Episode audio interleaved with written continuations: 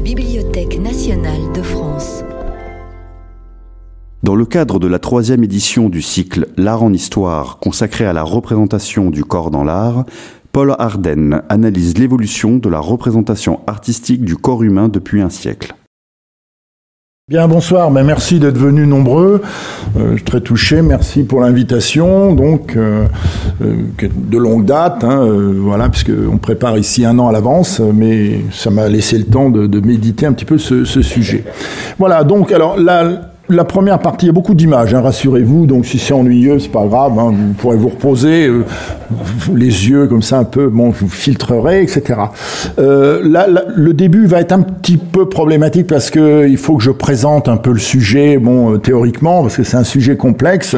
Donc à partir de, travaux que j'ai pu faire effectivement depuis la fin des années 90, hein, maintenant, notamment ce livre qui avait été publié en 2001, je crois, que j'ai écrit autour de entre 90 et, 2001 sur l'image corps. Donc euh, l'image corps, euh, c'est-à-dire le fait que bon, le corps réel, c'est quelque chose qui existe, bien sûr, on vit avec, hein, on peut pas s'en passer, mais euh, on peut pas vivre non plus sans la représentation du corps, sans nous mettre en représentation. Et donc moi, voilà, je lisais beaucoup à l'époque quelqu'un comme Gilles Deleuze, qui, était un philosophe qui a compté pour moi, je, l'avoue humblement, et il, avait fait ce, ces textes, l'image temps, l'image mouvement, et je me suis dit tiens, voilà, peut-être qu'une image corps, c'est quelque chose qui peut aussi euh, euh, trouver une sorte de, pertinence. Voilà. Donc c'était appliqué à, l'art du XXe siècle. Vous verrez, euh, effectivement, les représentations du corps ont, considérablement bougé. Donc penser l'image comme un effet miroir de la condition humaine, Bon, je vais pas tout relire, hein, tout, tout ce qui est écrit là, mais bon, c'est une manière de poser un petit peu la, la, la, problématique, le fait que euh, le corps, bon, est une réalité euh, bien sûr physique, organique, mais c'est aussi une réalité signalétique. Hein, c'est un signe visuel, c'est quelque chose qui se promène évidemment euh, dans nos représentations partout et de plus en plus hein, avec le, la, modernité. Hein. donc du coup, le recyclage d'un point de vue sur l'époque à travers l'image du, du corps. Bon, alors la manière dont on met le corps en scène est signifiante, hein, évidemment, ça a toujours du sens. La manière dont nous-mêmes nous nous mettons en scène est, signifiante. Bien sûr, soumission, respect, défi, amour, dégoût, incompréhension, etc. Alors, le XXe siècle avait une, donnée très particulière euh, concernant l'image corps, l'image du corps. C'est le fait qu'on on sortait, on pourrait dire d'un moment qui était presque un moment dans la culture occidentale, presque d'une grande privation. C'est comme si on s'était interdit la représentation du corps, notamment sous l'espèce dominante du néoclassicisme hein, que vous connaissez, c'est-à-dire des, bah, des représentations du corps humain uniquement idéalisés. Hein, voilà, donc des, des corps euh, tous conçus de la même manière, euh, très très peu érotisés ou érotisés avec une, certaine subtilité, vous voyez, mais qui au fond ne renvoyaient pas du tout à ce qu'était euh, le corps tel que la modernité le construit, notamment à travers la révolution industrielle, à travers bon les, mouvements de population, l'exode rural, la violence révolutionnaire. Vous voyez, bon, on avait du mal à retrouver une image corps pertinente, sauf chez certains artistes comme Gustave Courbet, hein, par exemple, qui est, sans doute un des artistes les plus importants du 19e siècle, pour cette raison-là, hein, puisqu'il a contrebalancé un petit peu la, représentation du corps. Alors, ce qui apparaît avec le XXe siècle, hein, euh, vous allez voir jusqu'à une sorte de suffocation, tellement il y en a, bon, c'est essentiellement la question de l'émancipation. C'est-à-dire, on voit comment les, artistes qui représentent le corps, que ce soit bon euh, en peinture, dessin, photographie, euh, cinéma, d'exposition, performance aussi, hein, le fait de, de, faire du corps l'objet d'art comme ça et lui faire jouer quelque chose, voilà. Et, est un corps qui finalement va, va lever un petit peu tous les tabous, hein, donc nudité, sécularisation, révolution de l'impudeur, liberté sexuelle, intimité, extimité, bon pour la fin du notamment du XXe siècle, hein, euh, homme nouveau, la question de l'homme nouveau, on va voir le corps militant, euh, le corps hédoniste, hein, euh, bien évidemment, et puis le post-humain, le XXe siècle se fermait sur cette question du corps euh, bionique, comme on pouvait dire post-humain, c'est-à-dire le corps prothétique, orthopédique, hein, celui qui, qui veut être autre chose qu'un corps organique qui veut être aussi un corps machine. Hein, bon, on, finissait euh, là-dessus. Et vous verrez que ça va changer avec le 21e siècle. Hein. J'ai vraiment dissocié 20e et 21e parce qu'il y a, un changement, on, le verra. Bon. Alors, ce qui est intéressant aussi, c'est vraiment l'envers, le, le, le, miroir inversé. D'ailleurs, autant on a des images d'émancipation, autant on a des images, on pourrait dire de la déréliction, de, la destruction, du corps abîmé, euh, le, corps de guerre, la question du génocide. Vous voyez l'absurdité de la condition humaine, le cadavre aussi, hein, bien évidemment. Bon, une sorte de, de représentation donc du, du corps vivant qui, qui, au fond ne trouve pas sa place, hein, particulièrement dans, dans, dans, la société, en tout cas en, en, en Occident. Bon. Alors bon, là, c'est très long, hein, ce, texte-là, c'est extrêmement long, on va pas relire tout ça, mais euh, il faut peut-être retenir juste quelques euh, données. C'est pourquoi l'émancipation? C'est-à-dire pourquoi, euh, lors même que longtemps on a préféré coder hein, la représentation du corps dans des, des modèles idéalistes, comme ça, quasiment inchangés depuis la Renaissance, hein, depuis du, du 14e siècle, on peut dire, au 19e, pourquoi tout d'un coup, il y a cette espèce de, changement? Alors, il y a des, des données euh, important, donc euh, l'investigation euh, scientifique hein, qui met à jour un corps organique pour ce qu'il est. On commence à regarder, bon, on a, on a, regardé le corps depuis longtemps, le corps organique, mais on commence à dire il faut, il faut représenter ce corps organique, il faut que les choses se voient. Le dévoilement psychologique, évidemment, hein, qui révèle la complexité de la pensée sensible et la mécanique des affects. Bon, le 19e siècle, c'est le siècle de la psychologie, hein, bien évidemment, vous le savez, 19e, début du 20e, bien sûr, et cette question de la désacralisation, euh, très importante, le recul en quelque sorte avec les Lumières, donc sinon dès la, la Renaissance, bon, le, recul du fait religieux, hein, ce qui ne veut pas dire qu'il continue pas, mais du moins il est moins structurant qu'il a pu, euh, il a pu l'être. Bon, alors il y a une citation ici de, quelqu'un dont je respecte beaucoup les, travaux, qui est une historienne de l'art, qui qui est Nadège Lanéry d'Agen, donc qui a écrit ce livre remarquable, L'invention du corps, la représentation de l'homme du Moyen Âge à la fin du 19e siècle, publié euh, au moment où moi je, je faisais ce livre sur l'image corps. Donc, euh, elle réfléchit euh, hein, justement à, toutes ces, questions. Hein, euh, voilà, elle parle du travail de, que l'art exerce sur le corps, hein, dit-elle. Il n'est pas de nature annexe, tout, au contraire, il est l'indexation par la figure d'une mutation des savoirs et du point de vue. on change le point de vue qu'on a sur l'humain euh, à bien des égards, et ce changement du point de vue, cette rationalisation, cette attention plus forte, se traduit par eh bien la levée des représentations idéalistes au profit souvent des représentations réalistes ou, ou psychologiques. Donc euh, la libération de la forme accompagne comme son double symbolique celle de la, manière, euh, matière euh, corporelle. Bon. Alors évidemment, on, a là, on retrouve un petit peu, les, historiens retrouveront ici des concordances, bon, les accidents symboliques majeurs enregistrés par, par l'histoire, l'abandon du corpus euh, d'essence divine, la croissance du matérialisme, qui va élargir la voie aux théories de l'homme-machine, et puis euh, la crise de l'humanisme, euh, évidemment, ça c'est le XXe siècle, hein, les tragédies de l'histoire, bah, évidemment la, Première Guerre mondiale, hein, la, boucherie de la Première Guerre mondiale, et puis ce sommet d'horreur qui représente la solution finale, bien évidemment, nous, le savons. Alors du coup, la représentation du corps va, va suivre un peu ces évolutions, elle va adopter une forme qui, n'est plus fixe, mais alors avec un devenir constant. Hein, cette représentation change jusqu'à parfois euh, se nier elle-même, hein, se, brutaliser, se déshumaniser. Hein, c'est quelque chose d'assez euh, violent avec euh, le corps offert comme une proposition problématique, donc qui perd en quelque sorte du point de vue euh, philosophique ou comme on dirait ontologique euh, la question de l'être. C'est-à-dire que là où normalement euh, l'image du corps est censée dire l'être, hein, c'est l'essence en fait de, bah de, de, de, de, la peinture. Hein. Si on voit le mythe de Diboutade, par exemple, bon ben voilà le, le, reflet de la personne qu'on aime sur un mur, hein, voilà qui, qui, est offert par par le feu, comme ça l'ombre. Voilà, c'est la personne. L'image renvoie à l'être de la personne. Eh bien, d'une certaine façon, c'est quelque chose qui qui tend à, à devenir très flou. Hein. On, on, perd les représentations génériques, euh, la figure se disperse, hein, les remises en cause, euh, donc euh, d'une manière de plus en plus forte. Hein, et je vous mets bon clairement corps fragmenté du cubisme, corps désertant le tableau des actionnistes. bon, les, les, performeurs, par exemple, on représente plus, on, on, se présente. Hein, voilà, dans, dans, le cadre de la performance. Et puis, eh bien, la fin du XXe siècle, c'était bah, l'imagerie virtuelle, hein, le corps dématérialisé, bien évidemment. Bon. Alors j'avais euh, justement essayé de réfléchir à cette, euh, ce, ce, travail en quelque sorte mental que notre civilisation faisait sur la question du corps avec cette impossibilité hein, qui constitue un problème, c'est-à-dire d'accepter une représentation fixe de, de, de, ce que nous sommes, hein, comme les, les, classiques avaient pu le faire, par exemple une fois pour toutes, hein, d'une certaine manière, en tout cas pour des siècles. Et en particulier, ça posait la question de l'extrême, c'est-à-dire d'une sorte d'extrémisation euh, tout le temps de, de la représentation, c'est-à-dire comment euh, bon, l'humain occidental hein, en particulier, et, plus spécialement, cherchait toujours à, à à déborder les, représentations acquises, et ce débordement nous entraînait vers euh, la question d'un extrémisme, hein, c'est-à-dire de trouver une limite et puis essayer de passer donc cette limite, ce qui veut dire euh, subvertir, ce qui veut dire euh, briser les tabous, ce qui veut dire se rendre obscène, pornographier le, corps, le violenter, même le tuer. Hein, bon, vous avez des performances artistiques qui qui induisent euh, la possibilité de l'autodestruction à des fins artistiques, à des fins de représentation, bon, ce qui constitue quand même une sorte de limite, bien évidemment. Je suis extrême, donc je suis. C'était quelque chose donc qui marquait le XXe siècle.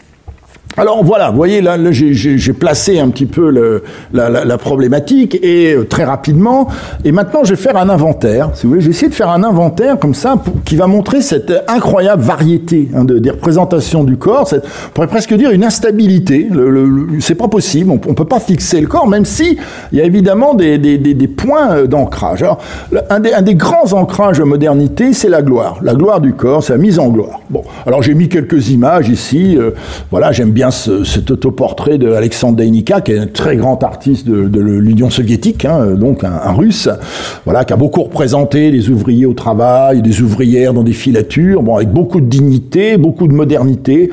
Voilà, donc l'image corps assurée de sa validité, et puis euh, je mets doute zéro, hein, euh, doute zéro, corps majeur, dominant, autocentré, hein, bien évidemment. Là, euh, on est devant une sorte de représentation divinisée, en quelque sorte, le, corps sécu, séculier, hein, sécularisé remplace le corps divin, il devient en quelque sorte la même chose. Alors on sent ça euh, très fortement chez, beaucoup d'artistes, hein, mais un, des grands représentants de cette tendance, c'était Yves Klein, évidemment. Euh, donc je vous ai mis le, ce, ce très célèbre photomontage hein, de 1960, s'appelle Le saut dans le vide. Donc L'idée euh, d'adapter, euh, comme disait Pierre Restani, le critique d'art, l'image du corps la vision moderne de l'art, c'est-à-dire euh, de, de, de, faire de l'artiste la, un corps conquérant hein, qui, qui, se donne euh, les moyens de se représenter dans, dans cette conquête du monde, cette conquête de l'espace. Ou bien vous voyez, de se, se, donner une sorte de figure qui renvoie à la sacralisation, hein, aux figures de la sacralisation du sacré. On trouve ça chez, évidemment chez Yves Klein avec les fonds d'or, par exemple. Vous voyez ces sortes de, de, de ce bleu, ce bleu Klein, euh, bon, qui exprime une sorte d'immatérialité absolue. Euh, vous voyez de bon de dépassement en fait de la contingence terrestre hein, au profit de, de, quelque chose qui élève le corps, euh, bien évidemment. Alors, il y a quelque chose qui était très fort euh, également euh, dans, la, mise en gloire du corps au XXe siècle qui m'avait frappé, c'était l'énoncé. C'est-à-dire que les artistes commencent à parler, les gens qui normalement étaient censés produire des images, des figures, donc euh, les dessinateurs, les peintres, les sculpteurs, etc., commencent à, à parler. Ils deviennent des, des, énonciateurs et ils parlent pour le, le monde.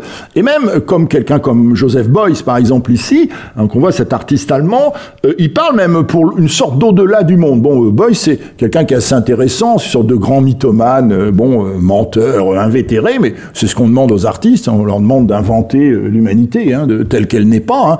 bien évidemment, par des représentations outre, outrée, voire outrancière. Bon, euh, là, il, se met dans la, position du chaman, littéralement, c'est-à-dire celui qui, fait parler les dieux. Hein, c'est le ion euh, de, Platon. Hein, on peut dire, c'est la chaîne aimantée euh, platonicienne. Hein, voilà, là, il y a le dieu qui parle, et puis il y, a, le chaman qui parle. Le dieu parle à travers le chaman. Voilà, donc c'est quelque chose d'assez intéressant ici qui requalifie euh, l'image du, du, corps, euh, en tout cas au XXe siècle, comme étant une puissance. Vous voyez, il y a cette idée de, la puissance comme ça. Alors cette idée de la puissance, on la trouve très fortement euh, dans toutes les théories de l'art nouveau, de l'homme nouveau, et, en particulier tout l'art euh, qui émane donc du monde soviétique hein, à partir de 1917-1920, euh, avec l'image du producteur triomphant. Bon, vous connaissez tous peut-être ce, fameux tableau, le bolchevique de, de, de Koustodiev. Hein, bon, 1920, voilà, il, cette espèce d'homme puissant hein, qui, qui, marche au-dessus des masques, qui est un guide.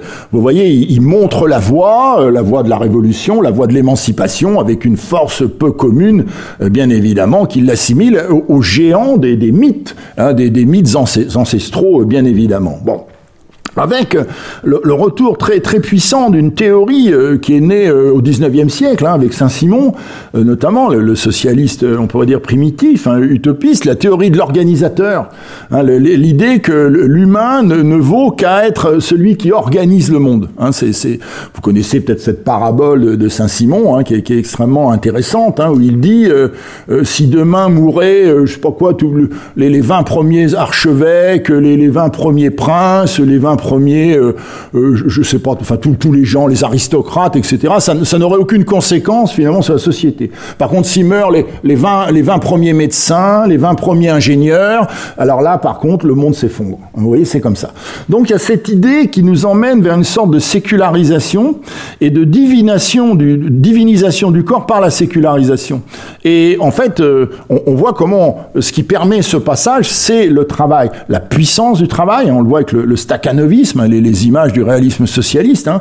Le, travail, euh, en ce qu'il est non pas euh, une forme, on pourrait dire, de, l'exploitation de, l'homme par l'homme, euh, mais au sens où il est un accomplissement. Et il est la possibilité d'organiser le monde, hein, voilà, de, le, créer en quelque sorte à la mesure qui est celle de notre, de notre puissance. Bon, voilà, ce sont des images assez extraordinaires.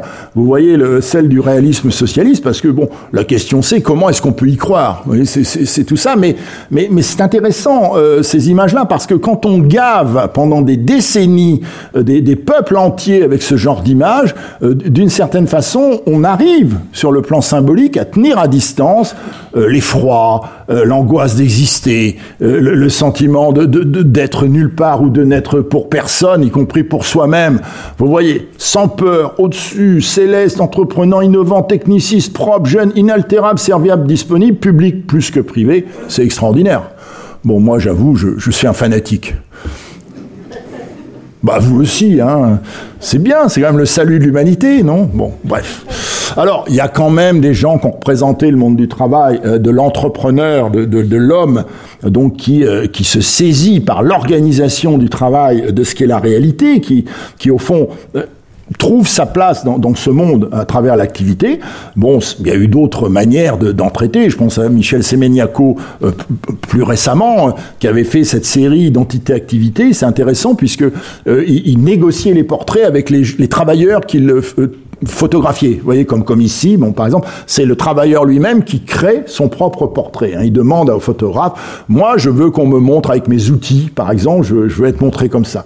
Et puis, vous avez des, bon, des, artistes comme Ali Kazma, qui est un grand vidéaste turc, hein, euh, donc qui a qui, s'est concentré très fortement sur l'image réaliste du travail hein, comme accomplissement et comme création avec toujours l'idée du corps utile à lui-même et, à autrui, hein, l'idée de cette euh, donc concrétisation euh, d'une certaine manière du corps à travers une, activité qui, qui, le construit hein, plutôt que, que, que le détruire. Voilà, donc j'avais travaillé sur ces questions avec euh, une femme très brillante, qui s'appelle Barbara Paula. Il y a, une quinzaine d'années, j'avais fait une exposition à, Genève, justement, ceux que ça intéresse, sur le, les représentations du travail. Hein, les, gens au travail, c'est pas quelque chose de simple parce que vous savez que souvent, il y a, une sorte de, on, pourrait dire presque de fatalité noire, euh, d'une certaine manière post-marxiste dans la plupart de nos têtes, qui fait que la représentation du travail est toujours représentée euh, comme quelque chose, bon, bah, de, pénible, aliénant, hein, l'aliénation du travailleur, euh, alors que moi je suis de ceux qui considèrent que, euh, un peu comme Anna Arendt, hein, il, y a, trois dimensions dans le travail. Il y a effectivement le travail qui vous a servi, bon, pas de chance. Il y a le travail bah, qui, qui vous réalise, et puis il y a le travail créatif qui fait que, au fond, à travers ce que vous produisez, vous construisez le monde, bien évidemment. Vous le créez. Alors, ce que le XXe siècle a mis en, avant aussi, c'est la figure hédoniste. Hein. Ça, c'est très important. Bon, on l'a de, de, Matisse, la danse Picasso, la joie de vivre, David Hockney, Eric Fischel, même jusqu'à aujourd'hui, hein, ce qu'on appelle la, culture feel good, hein, le fait de, se sentir bien. Euh, ça, c'est cette espèce d'attente, d'espérance d'un corps léger qui peut s'arracher comme ça, euh, à la, on pourrait dire à la contingence, à la, à la pesanteur du, du monde, bien évidemment. Et bon, d'une certaine manière, isoler tout ce qui est de l'ordre de la toxicité. Hein, tout ce qui fait toxicité euh, est mis euh, donc à distance. Hein, on voit ici, hein, c'est le travail de, de David Hockney, par exemple, très très intéressant, que ce soit l'univers euh, hédoniste des piscines, bon voilà, piscine californienne, ou, de ces intérieurs bourgeois comme ça, un peu balthusiens d'ailleurs. Ici, on voit comment tout ce qui peut poser problème est, évacué. On, ne garde que ce qui permet le déploiement de justement de, la réalisation du, corps. Hein. Bon, voilà, il y a un très grand nombre d'images. J'ai mis des images de Eric Fischel, qui est un, un, un, grand plasticien américain de la fin du XXe siècle, qui est le, vraiment le peintre de la classe moyenne. Bon, mais de la classe moyenne hédoniste. Vous voyez, on va dire la comme dans la classification de Warner, ce qu'on appelle la classe moyenne supérieure. Hein, voilà, hein, donc euh, les gens qui ont de l'argent, les gens qui ont du temps, les gens qui ont du pouvoir, qui ont une, qui ont une sorte de représentation, et qui est intéressante, qui, qui, leur permet, en étant des travailleurs qui acquièrent un statut euh, donc de, de, reconnaissance sociale et de pouvoir social, qui peuvent se permettre d'être représentés en ne faisant rien, vous voyez, sans être taxés d'oisiveté, ou hein, voilà, ou comme Oblomov, hein, une sorte de, de paresseux euh, sublime et splendide bien sûr. Bon. Voilà, le feel good, hein, voilà, la source des professionnels du bien-être. Bon, là, là, on tombe quand même un peu dans, la, dans le ridicule. Bon.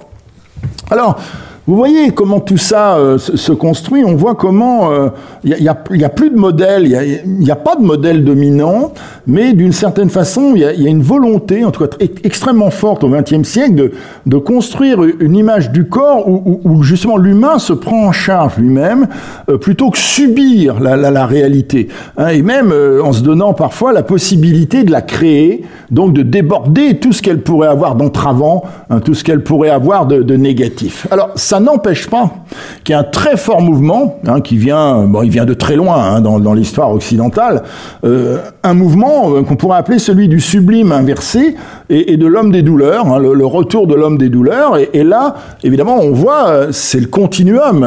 D'une certaine manière, pour certains artistes, ineffaçable, bah, de toute la culture de la souffrance, de l'affliction, hein, de, de, la déréliction, comme on le disait tout à l'heure, la, la, destruction. Alors, si vous voulez, tout ça accompagne aussi hein, le, le, le, mouvement de, la représentation du corps au XXe siècle. On n'a jamais vu autant de crucifixions, euh, par exemple, et, souvent peintes par des gens qui n'étaient pas croyants. Vous voyez, c'est ça qui est assez intéressant, c'est-à-dire que bon, la dimension euh, magique hein, du, du, de, la, crucifixion comme, comme ce rituel chrétien, évidemment, de, du, du, salut qui vient, mais qui doit en passer par le sacrifice. On voit chez, Buffet, chez, chez Sutherland, par exemple, hein, l'artiste anglais, ça laisse plutôt place à ben, un corps perdu, hein, d'une façon que personne ne va, ne va euh, récupérer. Et on a des, images extraordinairement violentes hein, au XXe siècle de, ben, de, la fin de l'homme. Hein, déjà, pas une fin de, l'humain qui est abordée euh, euh, comme le font les structuralistes ou les gens comme Michel Foucault dans les années 60, c'est-à-dire l'idée que la technostructure est devenue tellement puissante, hein, le, conditionnement euh, de nos vies est devenu tel que nous n'existons plus. Nous nous sommes d'une certaine manière des marionnettes, quoi, hein, et, et, rien d'autre. C'est pas ça du tout. C'est vraiment un corps qui peut pas prendre le dessus sur le mal qui lui est fait. Vous voyez, hein, c'est ça. On voit ça. Bon, quand Wilhelm Lembruck, par exemple, hein, cet homme foudroyé de 1915, hein, en haut à gauche, une image terrible. Lembruck, la, Première Guerre mondiale, il supporte pas, il fait ça, il se suicide. Vous voyez, bon, c'est pas tout à fait une plaisanterie. On pourrait dire, c'est bon, voilà, le, bon, c'est bon, les gens, ils aiment ça, avoir des gens tristes, on va leur en représenter. Non, non, pas du tout. C'est quelque chose d'assez terrible. Et puis, bon, évidemment, toute cette cette irreprésentable si du corps, euh, bah, du corps euh, génocidé, hein, euh, que ce soit évidemment avec donc la, question de la solution finale, Boris, j'ai oublié le i, pardon, euh, donc un, très grand nombre d'artistes ont essayé de représenter ce qui s'est passé dans les camps de la mort, c'est-à-dire la, mise en place de quelque chose d'assez impensable, c'est-à-dire une violence telle que finalement on va mécaniser la destruction de l'humain bien sûr. Bon, euh, il y a eu des, des, très, des très grands textes qui ont été écrits sur le représentable et représentable. Bon, je pense à évidemment Georges Didier Huberman, hein, euh, que vous connaissez tous, hein, qui est quelqu'un de tout à fait remarquable. Bon, qu'est-ce qu'on peut représenter de ça? C'est-à-dire de, d'un de, moment de la civilisation euh, qui va se caractériser par l'effacement de toute une partie du peuple humain. Voilà, prétendument pour faire valoir une autre partie de ce peuple humain. comment est-ce qu'on peut croire que ça peut fonctionner, hein, si vous voulez, ce sont des choses comme ça. Hein, bon, il y a eu euh, euh, Lionel Richard aussi a écrit euh, ce livre remarquable sur l'art et la guerre, hein, où il a, il a écrit des pages absolument phénoménales sur la question de l'irreprésentable. Comment, à un moment donné, il y a une sorte de, limite. Alors, cette limite, on la trouve chez Antonin Artaud, bon, que vous connaissez, Antonin Artaud, évidemment l'acteur, le, metteur en scène, bon, ce penseur du théâtre, euh, donc qui, qui, cherche la vérité, donc du théâtre dans une sorte d'évidence du corps, hein, euh, bon, arrivé à, l'élémentaire, hein, euh, comme ça, bon, et qui va perdre la raison, bon, à partir de, des années 1940, qui sera interné à Rodez et qui va produire un, très grand nombre de dessins, donc dans les carnets de Rodez, sur lesquels a écrit Jacques Derrida, d'ailleurs le, philosophe, d'une manière très tout à fait passionnante. Hein. Et j'ai extrait de cet ensemble cette très très curieuse représentation qui fait la maladresse sexuelle de Dieu. Hein, quand le Créateur faillit, ben, les créatures qui sont les siennes ne peuvent que faillir aussi. Hein. C'est comme ça. Bon, si Dieu rate sa création, eh bien c'est comme ça. Alors donc vous voyez, glorification, hein, on pourrait dire néantisation, et puis euh, et bon, quelque chose qui, qui, travaille dès le 19e siècle très fortement, c'est évidemment l'érotique. Hein, l'érotique a toujours été présente dans l'art, hein, ça, ça, existe depuis toujours. Il y a des très très beaux livres chez Tachen, très simples, élémentaires, magnifiques, de, de Gilles Néré, qui s'appelle Érotique de l'art. Hein. Vous verrez, bon, il vous montre comment, euh, dès les, les, dans, dans, les grottes d'il y a euh, 20, 20, 30 000 ans, il y a déjà des signes qui, hein, voilà, qui ne laissent aucun doute sur la, la, signification. Alors le 19e siècle avait ouvert la voie, hein, bien évidemment, évidemment ce qu'on peut appeler une révolution de l'impudeur, et, et, le XXe siècle va continuer très très fortement, euh, bien évidemment, euh, bon que ce soit Egon Schiele, mais, beaucoup d'autres, hein, euh, Picasso, bon il y a, tout un répertoire extraordinaire, et, ce répertoire ira parfois jusqu'à une sorte de d'outrance caricaturale avec des gens comme Helmut Newton, bon qui voilà sont mettent en avant une sorte de gloire sexuelle, mais particulièrement genrée comme on dirait maintenant, donc qui, qui affecte euh, à chaque, euh, on pourrait dire chaque genre, un rôle très très particulier. Voilà, au nom de moi, ce que j'ai appelé le masculin photographique. Il y a deux ans, je publiais un livre sur euh, sur Newton. J'ai essayé d'expliquer un petit peu maintenant qu'il était mort, maintenant que les gens qui l'avaient connu, donc était très âgé, on pouvait peut-être casser un peu l'idole, hein, voir ce que ça donnait. Bon voilà, donc c'est un modèle assez, assez intéressant. Et euh, justement, euh, il est clair que par rapport à ces modèles, qui sont les modèles outranciers, caricaturaux, euh, dont, dont, mais, mais brillantissimes hein, sur le plan de l'esthétique hein, et du désir que, que cela produit, qui était le, le, modèle de newtonien qui a créé, lui seul, il a créé un genre, hein, proprement parler, ce qui est considérable, hein, c'est quelque chose d'énorme quand on est un artiste. Eh bien, il y avait d'autres approches, hein, et bon, je pense à des travaux d'artistes qui ont, vraiment compté, comment cette série de, des années 90, 1990 s'appelle History of Sex de André Serrano, hein, voilà, sur euh, la dimension... Euh, donc la, la, la, dimension très particulière, très intime, bon, d'une sexualité qui, en, qui n'en passe pas par les codages euh, ordinaires. Ce qui déplaît souvent, comme vous voyez ici dans, dans cette galerie, euh, bon, ben, j'ai quelqu'un qui est venu qui a cassé comme ça, il a cassé les, les, les, les, images. Voilà, donc on évolue un petit peu entre une rigueur documentaire hein, chez, chez André Serrano pour dire ben voilà le, la représentation du corps sexualisé, euh, euh c'est aussi d'une certaine façon une culture du secret, hein, de l'accomplissement par le secret. Et et puis, bah, ce qu'a fait une artiste comme Annie Sprinkle, qui était à la fois artiste et euh, prostituée, hein, donc euh, entraîneuse, euh, putain, tout ce que vous pouvez imaginer. Voilà, un ludisme sexuel autodérisoire, hein, comme je, l'ai appelé. bon, où, voilà, elle a, multiplié tout, toute sa, sa vie créatrice durant, à partir des années 1980, les, les images d'une hyper-sexualisation ici, donc très très codifiée, donc sous l'angle d'un désir essentiel masculin, mais où on voit que ici c'est la femme qui décide en quelque sorte de ce qui est ce, ce désir. Alors la question sexuelle a évidemment euh, connu un, une intensité euh, euh, très très forte euh, au XXe siècle pour des raisons souvent dramatiques. La, la, première étant évidemment le, le drame qu'a qu constitué la non reconnaissance de l'homosexualité masculine et féminine.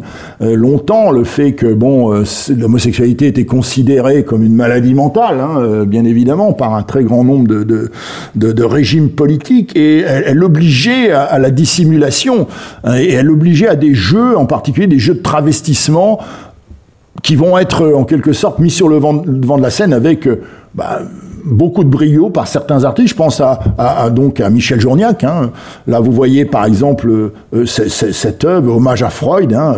Voilà, il, il, prend l'apparence de son père, il prend l'apparence de sa mère. Hein, euh, voilà, donc le, également le, travestissement, etc. Bon, qui va devenir dans les années 1980 et notamment avec l'apparition du SIDA autour de, 82-83 qui est une maladie qui, touche très très fortement le monde de l'art, hein, le monde de la culture, donc où la composante homosexuelle masculine notamment est, importante à cette époque-là, et, et donc ça va accompagner le, coming out un petit peu général, hein, donc, autour de cette question euh, sexuelle euh, déviante entre guillemets hein, ou, ou, considérée comme telle.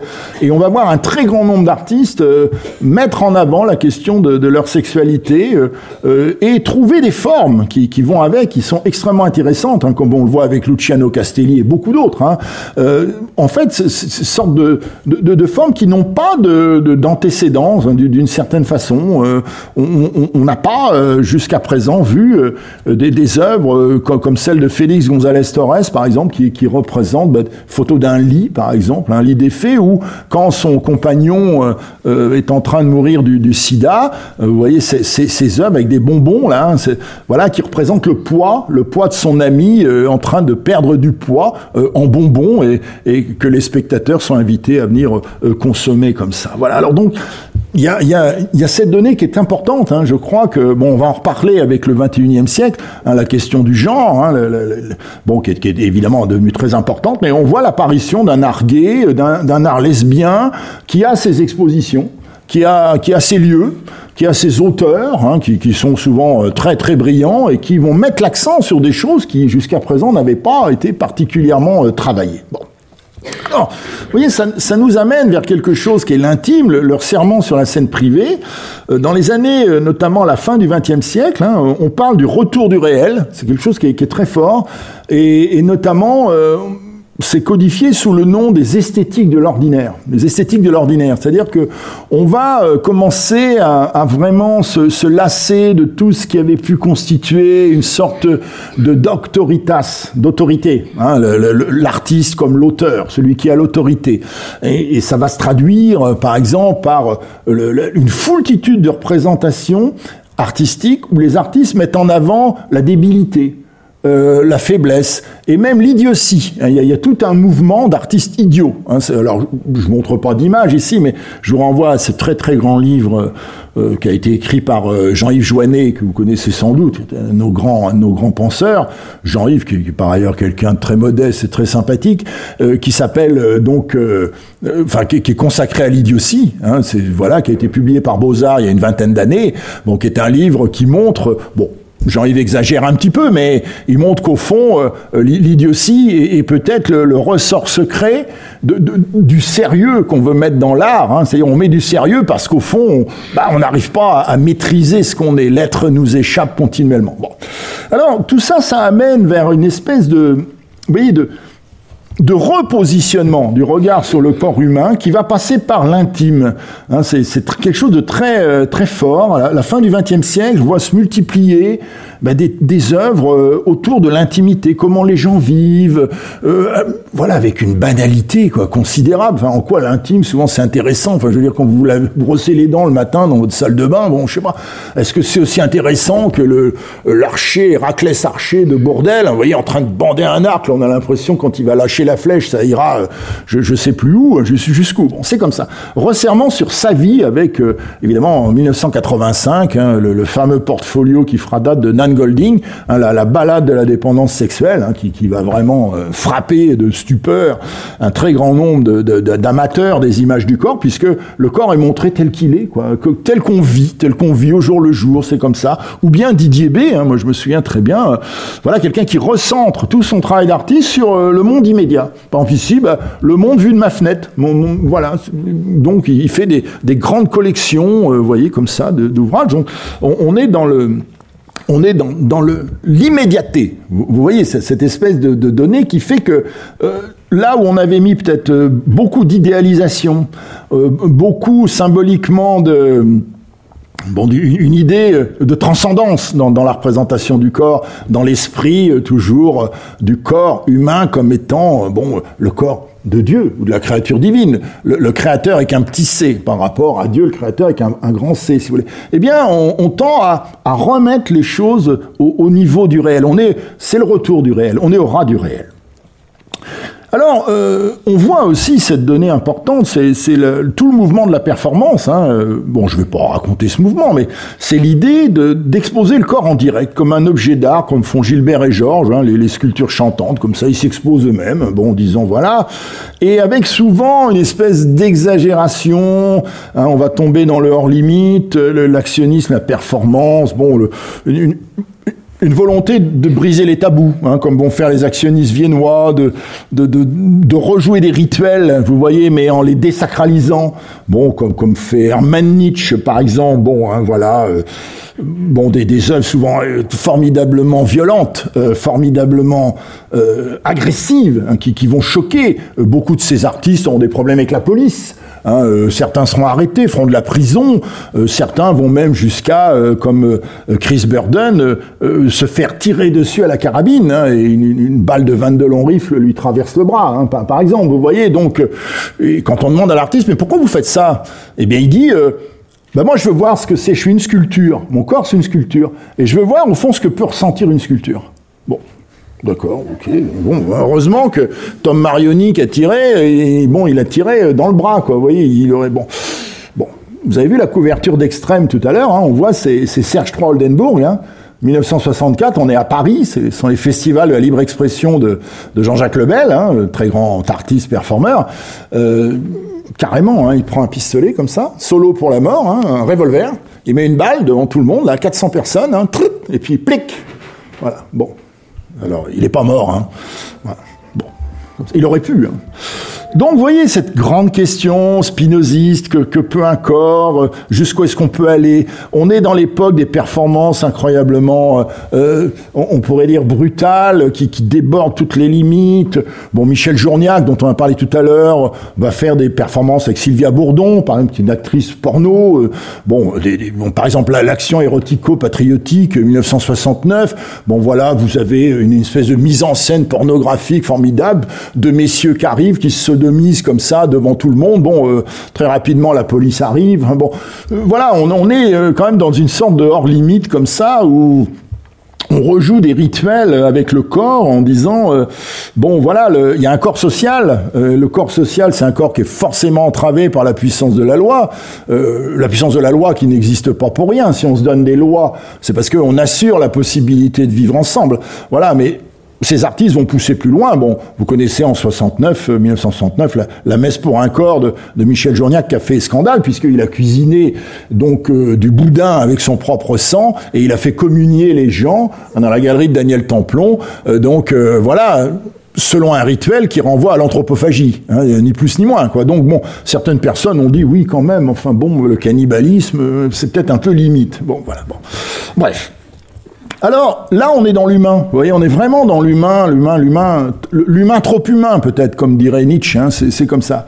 Mais il y a quelque chose qui, qui lève euh, très très fortement au XXe siècle aussi, c'est le corps technologique. De plus en plus. Ça commence avec les années 20 euh, euh, les corps mécaniques. Vous voyez, vous avez ça, la nouvelle objectivité allemande, les, automates, toute cette fascination pour les contes d'Hoffmann. Vous voyez, bon, cette espèce de corps qui est, qui est humain, mais qui est aussi la marionnette. Vous voyez, euh, avec une puissance d'incarnation extraordinaire, d'autant plus extraordinaire que euh, finalement, ce n'est plus la chair qui, qui commande, c'est le mécanisme.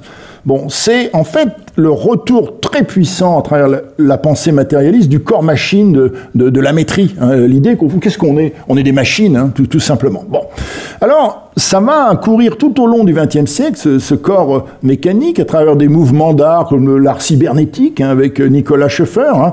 c'est-à-dire l'art des automates abstraits. Hein, c'est comme ça qu'on peut le dire. Beaucoup d'artistes vont travailler sur l'automate abstrait et Évidemment, ce qui va permettre un, extraordinaire développement de cette tendance, c'est bien sûr l'entrée dans l'âge digital. À partir des années 1960-1970, les ordinateurs, donc apparaissent dans les années 1940, dont les artistes s'emparent dès les années 1950. Hein, vous avez des artistes qui commencent à travailler avec l'ordinateur, et puis progressivement, bah, comme Jeffrey Shaw, vous voyez, on commence à faire des, des installations euh, très particulières où on utilise l'ordinateur et on met en avant un modèle qui va être le modèle post-humain qui triomphera à la fin du XXe siècle au fond du corps augmenté. Hein, c'est la fameuse logique du corps augmenté. Un des grands représentants, parmi beaucoup d'autres, c'est un Australien, il s'appelle Stellark, hein, que vous avez là, qui a commencé comme performeur physique, hein, très, très violent, même en, produisant des pratiques, ce qu'on appelle l'okipa, c'est-à-dire en, se faisant suspendre, en, étant tenu en l'air par des crochets de boucher. Vous voyez, il, fait ça à Manhattan, par exemple, il, se fait suspendre comme ça au milieu d'une rue, euh, donc euh, à Manhattan, enfin donc euh, voilà, à Chelsea. Hein. À l'époque, c'était pas le quartier bourgeois que c'est devenu aujourd'hui, hein, bien évidemment. Et voilà, et il va, il, va aller vers la machine. Vous voyez, progressivement. Et voilà, il va se faire greffer une oreille supplémentaire. Il va créer des machines. Vous voyez, comme comme on voit ici. Hein, donc une troisième main. Euh, voilà une espèce de corps machinique monstrueux, hein, on peut dire euh, littéralement monstrueux, terrifiant, voilà, avec des machines, de, corps machinique. Alors c'est quelque chose d'intéressant ça, parce que on, voit euh, la, fin du XXe siècle littéralement travaillé par cette question du, du corps mécanique, euh, avec une d'une certaine manière un désir profond et presque insolent, c'est-à-dire de dire euh, la métaphysique n'existe plus, il reste plus que la physique. C'est-à-dire que bon, arrêtons euh, nous artistes de vouloir donner des représentations du corps, de nos vies, de ce que nous sommes, qu'aurait une sorte de valeur comme ça au-delà du, matériel. Nous ne sommes que du matériel. Et donc ces artistes-là sont des artistes du matériel. Hein, C'est assez effrayant puisque bah, quel est le prix à payer à la mécanisation de l'humain? Vous, le savez, si vous mécanisez l'humain, il n'y a plus d'esprit. S'il n'y a plus d'esprit, vous pouvez détruire. Détruire une machine, c'est pas un problème, vous êtes bien d'accord? Bon, si en détruisant un humain, vous détruisez une machine, la belle affaire, il suffit, suffit de la reconstruire, c'est comme ça. Alors, euh, on arrive en quelque sorte à la fin du... Vous voyez, quand, quand on arrive à la fin du XXe siècle, on rentre dans un moment euh, qui est assez intéressant, c'est que oui, souvent dans les mouvements artistiques, on pourrait dire de l'avant-garde, à partir du 19e siècle en particulier, vous avez euh, très souvent une tendance qui va en chasser une autre qui va la remplacer, puis qui elle-même va être remplacée. Vous voyez, par exemple, euh, voilà, néoclassicisme, très bien. Puis après, le romantisme, bon, Delacroix arrive. Puis après, le réalisme, Courbet arrive. Et puis après, l'impressionniste, euh, Monet arrive. Vous voyez, puis après, les fauves. Hein, vous voyez, euh, bon, les fauves, et puis après les cubistes, et puis les surréalistes, et puis, vous voyez, comme ça. Mais là, ce qui est intéressant au XXe siècle, c'est que tout se superpose progressivement. C'est-à-dire que vous avez des artistes qui vont travailler dans une certaine logique de la représentation du corps, selon leurs options, et puis d'autres dans d'autres logiques. Et on a un effet de brouillage hein, très très fort qui va se, se, traduire à la fin du XXe siècle par la fascination pour le monstre. Hein. Le monstre devient euh, une figure essentielle hein, de, de, des représentations du corps. Donc il y a une quarantaine d'années maintenant, 40, hein, 30 ans hein, euh, maintenant, avec notamment euh, bon, quelqu'un qui est toujours actif, euh, une artiste suractive, qui est Orlan, hein, que vous avez là, qui au départ va vous vous rappelez peut-être, dans les années 80, va, faire modifier son corps au moyen de la chirurgie esthétique, hein, ce qui était quelque chose de très difficile, de très violent, hein, très douloureux, hein, elle vous le dirait, et puis qui progressivement va utiliser pour modifier son propre corps, qui est son unique objet de travail, en se donnant la représentation euh, des formes de la beauté féminine sous l'immensité de, de leurs variations possibles. Donc, euh, elle va utiliser l'imagerie digitale de, de plus en plus. Alors, on rentre dans une sorte de principe d'équivalence, hein, ce qui fait que l'humain, euh, c'est la monstruosité, l'humain et le monstre, le, monstre et l'humain, hein, on rentre dans, une sorte d'idéal thératologique, hein, comme on peut dire, euh, qui va fasciner un très grand nombre d'artistes. Et, voilà, par exemple, vous voyez quelqu'un comme Douglas Gordon, un artiste écossais, euh, par exemple, ben, Monster, c'est pas compliqué, il fait son autoportrait juste avec du scotch, vous voyez, il, prend du scotch comme ça, puis il relève un peu euh, partout, et puis il devient une sorte de monstre, bon génie Séville, qui, qui, qui, fait tout ce travail sur la, la, déformation, et puis évidemment le grand choc dans les années 90, on est autour de 1992, c'est l'apparition de Matthew Barney avec ces quatre films prodigieux qui sont une sorte d'ovni dans la production, on pourrait dire, artistique de l'époque, et de la représentation du corps, Cremaster 4, je sais pas si vous connaissez ces films, hein, c'est voilà où il met en scène euh, ces, ces, formes de corps comme ça, tout à fait bizarres, qui sont à la fois machiniques, qui sont animaux, hein, avec euh, bon l'idéal, on pourrait dire, hein, d'un corps qui ne vaut qu'à être transformé, qu'à être modifié. Hein, c'est évidemment le, le, principe mutationnel hein, ici qui, qui l'emporte. Alors qui a son sens, hein, évidemment. Hein, c'est aussi une façon de dire le corps tel quel ne nous intéresse plus. Hein, il, il, y a, il est trop peu de choses. Ou alors il est trop de choses. Et on voit aussi quelque chose apparaître, c'est la disparition. Énormément d'artistes ont travaillé sur la disparition.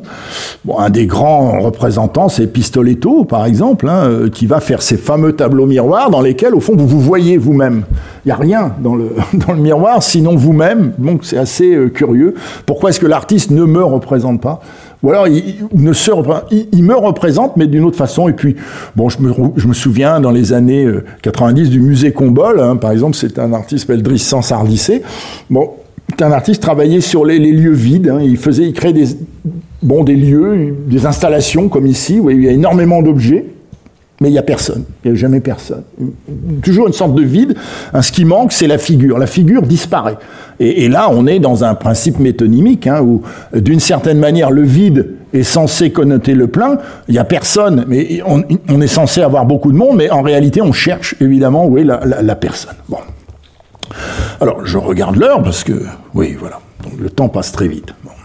Alors vous voyez, c'est compliqué, hein, le XXe siècle, hein, sur la question de l'image du corps, hein, c'est quelque chose de très compliqué, et on en a vraiment une idée, euh, là on ne parle que des arts plastiques, du champ des arts plastiques, euh, qui ne sont qu'une une composante de, la variété, de la variation du corps, mais si vous regardez certains domaines, par exemple la musique populaire, c'est assez intéressant, si vous prenez le, le chanteur populaire entre le début du XXe siècle et la fin, vous voyez, euh, donc euh, en passant par, euh, je, je, sais pas moi, Bourville, David Bowie, par exemple, Sun Ra, euh, vous dites c'est absolument incroyable, quoi, la, la, la, mutation extraordinaire. Si vous prenez la mode, le monde de la mode, c'est exactement la même chose. Hein. On voit cette espèce d'instabilité comme ça, ce qu'on pourrait appeler la figure incertaine Hein, la, crise de l'identification par l'image, qui va marquer le siècle dans lequel on rentre, qui est le, le, 20, le, le 21e siècle, qu'on va aborder maintenant.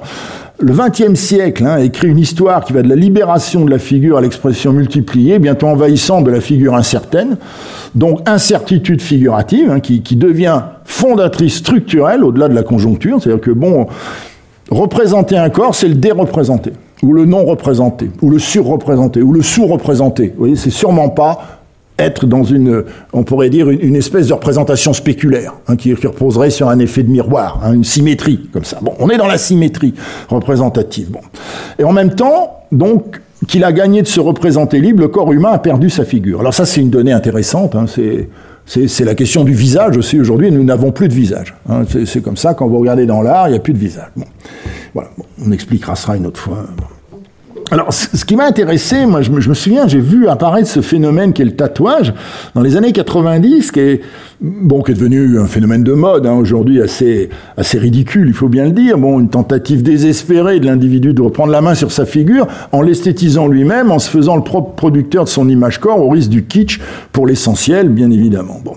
Alors, c'est une donnée qui est intéressante. Dans les années 80-90, il y a certains artistes dans le monde de l'art, dont Douglas Gordon, par exemple, qu'on a parlé tout à l'heure, commencent à se tatouer. Hein, c'est comme ça. Bon, euh, voilà, il commence à se, se tatouer euh, et d'une certaine façon, c'est une manière de dire si on peut pas représenter la figure depuis l'intérieur, on peut toujours aménager la figure hein, par soi-même. Si on le fait soi-même, c'est pas si mal. Alors le problème, je critique pas du tout le tatouage, je me permettrai pas. Hein, c'est un art, hein, un art euh, majeur, incontestablement. Le problème, c'est peut-être ce qui en est fait. Bon, comme ici, bon, ben voilà, des petites ailes dans le dos, euh, bon, des petits rinceaux kitsch comme ça. Bon, excusez-moi ceux qui portent ça sur eux. Ne, ne, je vais pas vous demander de vous déshabiller. D'ailleurs, si vous me voyez moi-même, bon, voilà, je vais me cacher. Voilà. Mais ça peut aller très loin. Euh, quelqu'un comme Jean-Luc Vernat, par exemple, c'est vraiment un artiste tout à fait euh, remarquable, hein, tout à fait intéressant.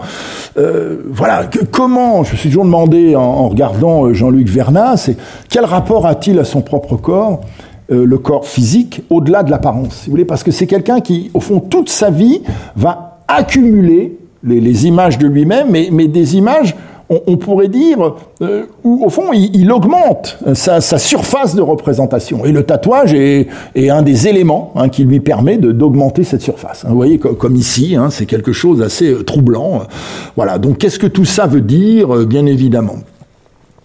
Douglas Gordon, hein, 97, on est dans l'époque, hein, le, tatouage, le mot coupable tatoué sur le dos de l'écrivain Oscar Vanden Bogart, mais lisible uniquement dans un miroir, guilty, bien évidemment. Alors vous voyez, euh, je, je, clôt. Ça veut rien dire. 20e siècle, 21e siècle sont des dates. En fait, il y a un continuum, il y a un continuum historique. Ça s'arrête pas tout d'un coup. Euh, voilà, 1999, c'est comme ça. 2000, ça change. Non, il y a un continuum. Mais pour des raisons de commodité, j'en arrive à ce qu'est notre siècle maintenant, et je vais essayer de montrer, j'ai essayé de réfléchir ce qui, ce qui s'était passé. Est-ce qu'il s'était passé quelque chose D'autant que j'essaie de faire une suite à ce livre euh, sur l'image corps, donc j'ai engagé euh, une réflexion sur la suite, euh, sur le 21e siècle, et, notamment ce qui m'est apparu, c'est la notion de, du corps cerné. Le fait qu'il est de plus en plus difficile d'être soi-même aujourd'hui, on vit dans un univers d'injonctions, une sorte de concurrence des, des injonctions. La modernité avait intronisé, imposé le modèle du corps émancipé, le 21e siècle, au contraire, fait peser sur nos corporéité, une somme d'injonctions lourdes, l'assignation de genre, hein, on parle beaucoup de, race, d'appartenance identitaire, l'avatar aussi, hein, c'est quelque chose d'important. Donc la présence aux réseaux sociaux, hein, qui, qui, va peser sur la construction de l'identité. Voilà, l'image corps évolue et il est dorénavant moins question de dépasser nos limites que de les fixer. C'est ça qui est intéressant. Hein. C'est l'idée que nous perdons euh, complètement euh, pied avec la représentation ici. Donc évolution très très très forte, hein, évidemment, qui décalque les mutations de la société. Individualisme, corps social, libération politique et sexuelle, culte du corps, transhumanisme, décolonialisme, transgenrisme, esthétique immatérielle, artificielle et avatarisation. Bon. En fait, on a une image corps dynamique, je crois qu'elle n'a jamais été autant, qu'elle est aujourd'hui, mais elle a une très grande instabilité et impose un problème qui est celui de l'identification. C'est-à-dire comment me reconnaître dans, dans, les images que le monde produit. Et, par extension, quelle image donner de, de moi-même. Bon. L'image corps au XXIe siècle est, est, évidemment difficile à, à, cerner. Il y a le problème du point de vue, euh, le point de vue qu'on a sur soi-même, le point de vue que la société nous donne à travers euh, l'opinion, hein, évidemment, qui parle, euh, bien sûr, prudence de rigueur. Hein. le grand témoin est un petit témoin. Alors là, je parle de moi, hein, évidemment. Bon, c'est difficile de devenir un, grand témoin parce qu'on manque de recul aussi, hein, forcément, sur ce qui se passe. L'idée générale hein, pour l'image corps aujourd'hui, mais à contester peut-être, ce serait euh, le croix de ce qu'on peut appeler une représentation erratique, c'est-à-dire une sorte d'errance continue comme ça. Bon, voilà, c'est un peu la, la, balle de flipper. On, on, va à un point à un autre. Voilà, crise du sujet. Hein, euh, voilà, est-on vraiment un sujet plutôt un objet, le jouet d'un système, d'un conditionnement des médias. Bon, la question du déterminisme, la biologie, par exemple, ne nous détermine-t-elle pas plus que la volonté, que l'éducation, que le milieu, que l'idéologie, etc. Bon, les modèles hérités du XXe siècle à la fois se pérennisent. Ici, bon, le modèle libertaire, c'est au fond, on est libre, on fait ce qu'on veut, mais il se diffracte Là, le modèle identitaire qui enferme dans une catégorie, on n'a plus envie d'être enfermé, je crois, dans une catégorie. Le mouvant aussi remplace le solide. Nos conflictions euh, fluctuent, se fragmentent, peinent à se totaliser. Et on rentre dans une conscience liquide hein, du monde. Hein, on parle beaucoup de ce terme. On a, redécouvert à cette occasion la pensée de Zygmunt Bauman, hein, donc sur l'idée que euh, ce qui caractérise euh, la, modernité tardive dans laquelle on, on, vit, ou qu'on l'appelle la postmodernité ou l'hypermodernité, enfin, on a employé plein de termes, mais peu importe, c'est l'idée qu'il n'y a plus de fixation, qu'il n'y a plus de durée, et que les grandes puissances d'hier, l'État, le religieux, le masculin, l'économique, l'occidental, ploie fréquemment devant d'autres options, à même de requalifier nos identités. Alors, j'ai cherché des images corps de notre temps, et puis ben, je me suis rappelé du travail d'un artiste que je trouve très intéressant, qui est un peintre, s'appelle Thomas Lévilan. C'est quelqu'un qui peint, il peint des situations ordinaires de nos vies. Vous voyez comme ça, la, vie du, petit bourgeois euh, contemporain, que nous sommes plus ou moins, urbain, tertiaire, blanc. Petit bourgeois planétaire, MacBook, vous reconnaîtrez, hein, bien évidemment, surtout pas un PC, moi j'ai un PC, hein. surtout pas un Mac, hein, voilà, cultivé. Le livre, pas la télé, mais l'ordinateur, ce qui revient au même, décontracté en apparence, quartier bourgeois, plafond à moulure, on vous avez remarqué, je ne vis pas n'importe où, mobilier semi-récup, caution écologique, point d'interrogation. Bon, moi, ma vie, moi, moi, moi, hein, vous vous rappelez de hein, Philippe Muret, un très, grand penseur, mon corps et mon royaume, est-ce que je dois y croire? C'est toute la question. Voilà, temps libre, vacances, élu, y être pour ne pas y être, communication smartphonique, ennui, Seul, seul, alors peu importe qu'on l'écrive à l'ancienne ou en inclusif, hein, c'est toujours pareil, hein, on est quand même seul. Même après l'amour, potentiel dépressif, le corps comme isolat, crevé solitaire. Autonomie est libre mais solitaire, le monde ne m'aime pas. Divorce affectif, crise du soi, du moi, du nous, mon devenir, vacances, occuper le temps, coolitude, vrai ou faux? Oui, hein. C'est extraordinaire, hein, je trouve l'univers de Thomas Lévilan, hein, c'est des instantanés euh, sur nos corps, la, position qu'ils prennent, c'est quelque chose c'est assez bien vu, surproduire les enfants va pour le groupe, mais ma place en ce monde, c'est assez bien marqué ici, euh, bien évidemment. Ah. Jeunesse, beauté, séduction, emporter le morceau, choper, fixer, cosmétisation, vers le fait, ai-je le bon corps? Voilà. Bon, aujourd'hui et demain, hein, c'est toute la question. Bon.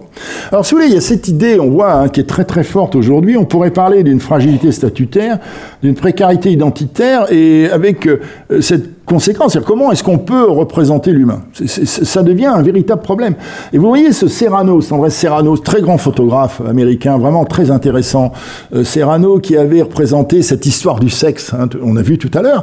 Eh bien, euh, quelques années plus tard, 20 ans, 25 ans plus tard, il, va nous présenter une série s'appelle Robot, donc qui est assez intéressante, détour par la machine inhumaine pour identifier la machine humaine la délégation comme symptôme quand l'autre me définit. Hein, c'est assez curieux. Hein, euh, voilà, bon, ben, peut-être la meilleure manière de représenter l'humain, c'est de représenter les imaginaires robotiques, hein, finalement, dans lesquels il pourrait se, se reconnaître lui-même. Alors c'est assez intéressant parce que c'est une collection de robots qu'il a lui-même euh, constitué.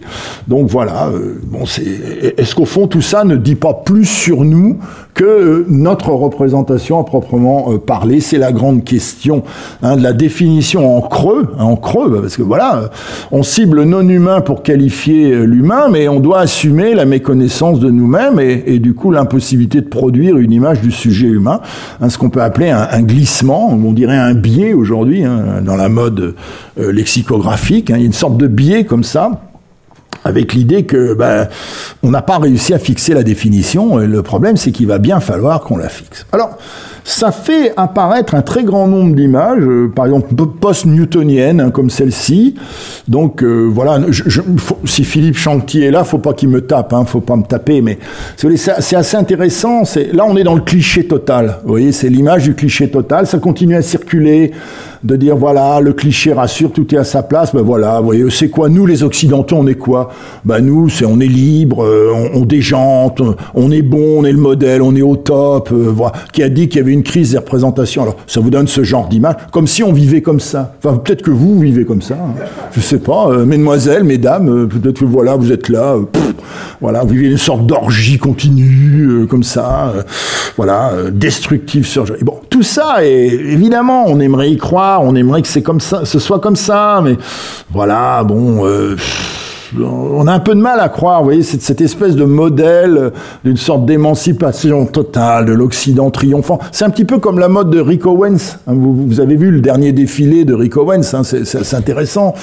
Bon, qui donne lieu à des mèmes sur les réseaux sociaux. Bon, c'est l'extravagance totale, c'est d'un ridicule absolu. Tout le monde aime ça, hein, c'est très amusant, mais ça produit euh, des, effets euh, en cascade de gens qui disent bah, je vais faire du Rick Owens.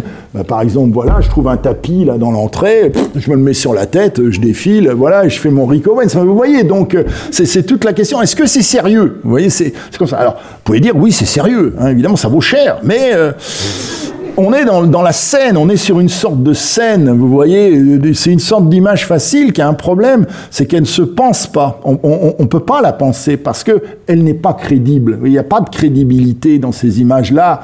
Hein, on rentre dans cette espèce de, on pourrait dire, de, spectacle, hein, pour parler un petit peu après Guy Debord. Voilà, le, spectacle comme un narcotique, hein, le fait que, bon, ben voilà, on regarde les choses et voilà, et c'est très bien. Bon, voilà. Parce que si Superman prend de la cocaïne, quoi, donc voilà, bon, si Superman prend de la cocaïne, on peut en prendre aussi, il n'y a, pas de problème. Bon, bref. Alors tout ça, euh, je dis pas que c'est pas réjouissant, c'est problématique.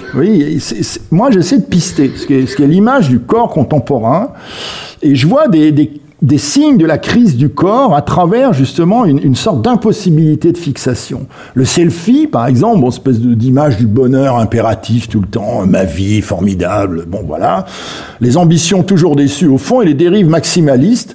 Et j'ai pris un exemple beaucoup frappé, ce qu'on appelle le piège à soif, hein, le, le trap hein, des, des réseaux sociaux, une sorte de tentative désespérée de fixer l'image du corps et ce qu'on pourrait appeler l'évaluation bouchère, hein, c'est, voilà, parce que voilà, on, le boucher va venir, va dire bon combien je mets à cette demoiselle? 7 sur 10, l'autre je mets 3 sur 10, et apothéose et dégringolade de la viande, hein, euh, voilà, donc euh, bon, ah, formidable.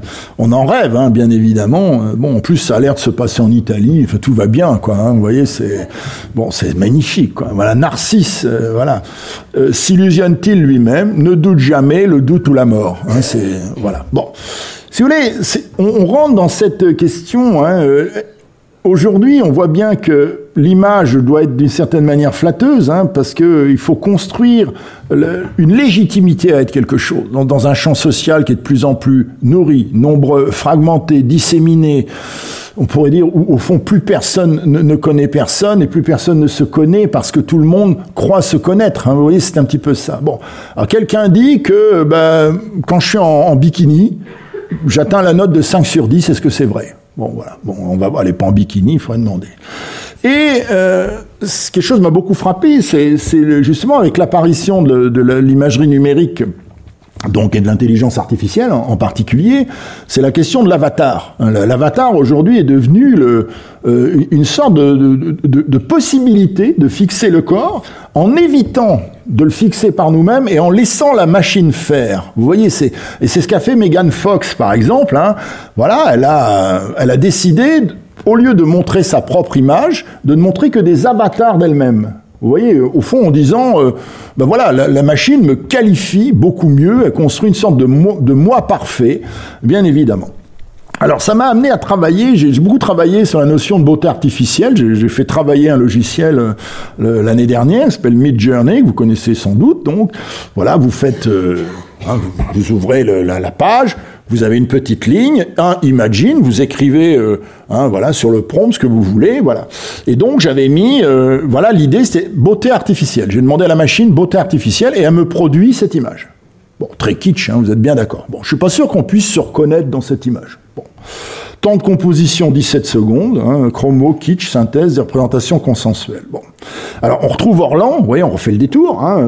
Je trouve c'est intéressant, qui elle, avec le numérique, a infiniment multiplier, démultiplier sa propre représentation, son, autoportrait. Hein, c'est quelque chose qui est possible. Bon, euh, l'humain créait encore son corps rêvé. Avant la guerre des représentations du corps, il entrait dans l'ère du fluide et de l'exigence d'une équité maximale. Alors, on a ce problème, évidemment.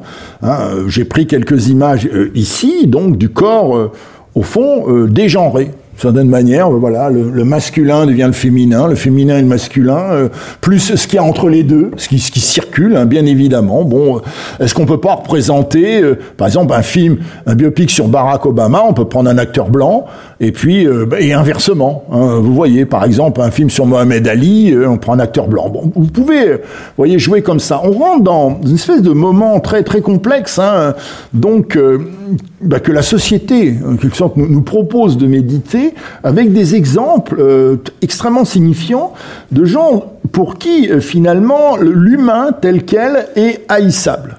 On rentre dans une logique, moi, que j'appelle anthropophobique. C'est-à-dire que c'est l'humain qui devient haïssable. Hein, c'est comme ça, euh, on devient haïssable tel qu'on est.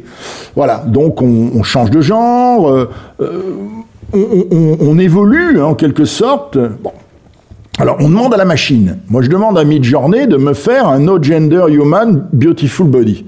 Et voilà ce qu'elle me fait. Hein, bon, voilà. Pourquoi pas? Bon, vous remarquez que c'est, No Gender, c'est quand même très masculin hein, ici. Bon, la machine doit encore travailler, je crois. Midjourney refuse de représenter un beau corps blanc ou noir, mais livre des images du beau corps transgenre. On voit le poids de l'idéologie, évidemment, hein, sur la détermination des figures, de la construction des, figures. Blanc, inacceptable, noir, inacceptable. Hein, euh, ou, on va dire euh, donc patriarcal hein, d'un côté, euh, donc postcolonial de l'autre, hein, ou raciste, donc interdit. Alors on voit comment, à travers notamment toute la toute la culture du woke, par exemple, donc qui n'est pas critiquée ici, mais qui est présente, on voit comment euh, la, question de l'assignation euh, fait euh, se modifier complètement les représentations que l'on peut avoir de, soi-même. Hein, on, voit à travers, par exemple, le mouvement du woke, c'est tout l'intérêt qui est porté donc à des à une relecture, en quelque sorte, du monde, de la grille de, lecture du monde, hein, au nom de, la race, au nom de l'appartenance identitaire, euh, au nom du sexe, hein, du genre, etc. Bon, on voit comment ça fait modifier complètement les représentations. Alors, j'en veux pour preuve une, exposition qui est très intéressante, qui a eu lieu au, Palais de Tokyo, vous voyez, il y a, il y a peu de temps, hein, qui s'appelait Ubuntu, un rêve lucide. Donc euh, l'Ubuntu, hein, c'est le lien tissé, on vous dit, entre tous les hommes. C'est un terme sud-africain. Donc euh, voilà, été employé, largement popularisé par Nelson Mandela pour dépeindre un idéal de société opposé à la ségrégation durant l'apartheid, puis pour promouvoir la réconciliation nationale en Afrique du Sud. Alors, ce qui était intéressant dans cette exposition, c'est pour ça que je, prends un exemple, c'est qu'en fait, euh, on voyait comment ce qui était censé rapprocher les gens les divisait. C'est-à-dire comment euh, le, rêve d'une figure inclusive qui, qui, qui agrégeait à elle-même toutes les différences, hein, voilà, pour les surmonter, produisait à l'arrivée de l'exclusion. Hein, voilà, c'est-à-dire, bon, c'est un des, grands problèmes, une sorte de panique identitaire. Hein, je pense ce livre d'Isabelle Barberis est, intéressant, euh, bien évidemment, sur ce, point-là. Alors, vous voyez, c'est une réflexion, c'est-à-dire que comment on peut fixer aujourd'hui euh, euh, comment on peut modéliser l'identité à travers euh, les figures du champ de, l'art? On a des représentations saturées hein, du corps et de l'humain social. La saturation, une image si forte, si pleine, si englobante, si hégémonique du soi qu'elle interdit de flotter dans sa représentation, au moins idéalement. Bon. Alors, le féminisme, par exemple contemporain, hein, c'est très intéressant, nous offre des images qui sont des sortes d'assignations. Hein, les artistes en jouent. Je pense à Corinne Fima, par exemple ici, hein, bon voilà, elle va, euh, évoquer ce qu'est la condition féminine, à la fois comme suggestion, mais comme libération euh, également. Bon, vous voyez à la fois euh, Ève se représente sous la figure d'Ève. Bon, Ève a à la fois un corps objet dominé, mais c'est un corps sportif, donc très très très libre, bien évidemment, qui peut en quelque sorte assumer d'être plus que l'image que l'on veut lui, lui donner. L'image des fémènes, c'est évidemment très intéressant, c'est parce que c'est une image qui traverse les médias, hein, vous, le savez, donc euh, c'est une sorte de modélisation de l'image corps, hein, évidemment, mais l'hypothèse qui est posée là est, très problématique. Hein, euh, bon, parce que, au fond, c'est, on, veut déféminiser le, féminin maximal. Euh, voilà, c'est-à-dire bah, l'image de la femme telle qu'elle est construite, on pourrait dire, par des siècles de pouvoir alors phallocratique, masculin, étatique, religieux, hein, voilà, tout dépend. Enfin, tout, ça peut même s'accumuler, mais comment sortir, comment trouver une identité ici très particulière? Alors, ce qui m'a beaucoup frappé, hein, c'est dans le, néo-féminisme depuis euh, une petite dizaine d'années, c'est comment bien des artistes femmes vont, se réapproprier en quelque sorte l'image du féminin, euh, en essayant de la, coder donc sans passer par euh, bah, les, les, anciennes configurations euh, du pouvoir exprimées par l'image, qui étaient souvent des configurations masculines. Oui, la, force, l'autorité, bon. On garde la présence, mais le féminin reste essentiel. Bon, c'est ce que c'est le travail de Déborah de, de, Robertiste, par, par exemple, hein, bien évidemment que vous connaissez. Donc, je prends ici l'exemple de, cette œuvre qu'elle a réalisée à Paris hein, il, y a, peu de temps. Donc euh, voilà, le, s'appelle le viol du pouvoir. Donc vous êtes pas très loin là des, des, invalides. Hein, la statue de Gallieni à Paris. Donc les fameuses Mariannes. Donc Gallieni, qui représente le colonialisme, évidemment, l'autorité militaire masculine, une sorte de pouvoir phallocrate, évidemment, très très insistant. Donc qui, voit sa, sculpture de gloire euh, encombrée par ces Mariannes bah, qui, viennent s'exposer, exposer leur, féminité, euh, leur, sexe et même le sang, hein, qui peut être le, sang de la conquête, le sang de la mort, le sang des règles, hein, euh, donc diversement. Voilà, donc le viol du, pouvoir. Alors bon, certains ont dit c'est une œuvre un peu facile, hein, voilà, mais bon, écoutez, on, fait avec ça. Alors, ce qui m'a beaucoup frappé aussi, c'est, moi, il se trouve que je travaille beaucoup sur l'anthropocène, les cultures d'anthropocène, donc, euh, c'est-à-dire ce moment qui est le nôtre où finalement euh, on, doit admettre que l'état très dégradé du monde, eh bien, a un responsable. Ce responsable, c'est nous-mêmes. Hein, depuis la révolution industrielle, eh bien, l'activité humaine est très destructrice de, des environnements. Et donc, ça produit des modélisations de souffrance qui sont extrêmement fortes. Aujourd'hui, donc, on voit un très grand nombre d'œuvres qui, qui mettent en scène un corps qui est un corps, au fond, qui ne trouve plus sa position dans, dans, le monde. Hein, je pense bon, à John Aconfra, par exemple, un artiste euh, qui vit en Angleterre, qui représentera euh, l'Angleterre à la Biennale de, de, Venise là, dans, quelques, dans quelques mois, donc, qui, qui a fait tout un travail sur euh, comment nous regardons le monde aujourd'hui et comment regardons le monde. Nous, nous ne nous regardons plus nous-mêmes, mais nous, renversons d'une certaine manière le regard qu'on portait auparavant sur nous-mêmes. Hein, Narcisse ne se regarde plus, il regarde l'étendue des dégâts qu'il a commis et ce qui lui interdit de se regarder lui-même. Hein, voilà, c'est assez intéressant. C'est la perte du reflet. Vous voyez, hein, dans le narcissisme, euh, le, narcisse élémentaire, c'est la nature qui produit le, reflet. C'est de l'eau. Vous voyez, et là, euh, d'une certaine manière, il n'y a plus de reflet. Et, donc, ça exprime quelque chose qui est de l'ordre d'une perte euh, incommensurable, bien évidemment, qui est la perte de la position. Hein, on peut plus se positionner puisque d'une certaine manière on, ne se voit plus. Hein, on, ne fait que regarder un monde au fond que l'on a détruit. Donc euh, c'est assez troublant hein, cette représentation du corps anthropocène. Alors Dieu merci, certains artistes parfois en jouent. Alexia Brunet, en 2015, avec Gilles Clément, avait fait le, le, botaniste. Donc, vous connaissez, elle fait une petite série sur l'évolution de l'agriculture donc, euh, à l'heure de la chimie, qui a commencé depuis longtemps, hein, depuis les années 1950, hein, voilà, ça s'appelle dystopia, où on voit bah, des situations comme ça. Euh, voilà, il n'y a plus d'eau, euh, bon, ce sont des machines qui viennent polliniser, hein, il n'y a plus d'abeilles, voilà, et puis la, la, jeunesse est un bien très rare, tellement rare que bon, on enlève des gamins puis on les vend, hein, vous voyez, comme ça, ça devient, on les échange, bon, voilà, et puis alors, vous connaissez là, évidemment, Madame Hein, dans l'imaginaire du foyer euh, traditionnel, Madame sort le matin, salue Monsieur qui part au travail. C'était comme ça. Bon, sauf que là, il faut mettre vraiment un, faut se protéger, hein, parce que les pesticides, tout ça, c'est voilà. Alors, il y a une tentation, c'est la qualification radicale. Hein. Ça, ça traverse vraiment l'époque. C'est quelque chose qui, qui, ne peut pas ne pas vous, vous frapper. Euh, on parlait d'anthropophobie euh, tout à l'heure, c'est-à-dire de la, de la haine de l'humain. Euh, jusqu'à ce point où, bon, bah, il y a quelque temps à, à, Berlin, par exemple, vous avez 200 personnes qui se sont réunies et qui se sont mis à aboyer ensemble. Euh, ça. C'est assez intéressant, vous pouvez les trouver sur YouTube. Euh, alors ne, ne, leur demandez pas ce qu'elles font, parce qu'elles vont répondre. bon, non mais expliquez-moi.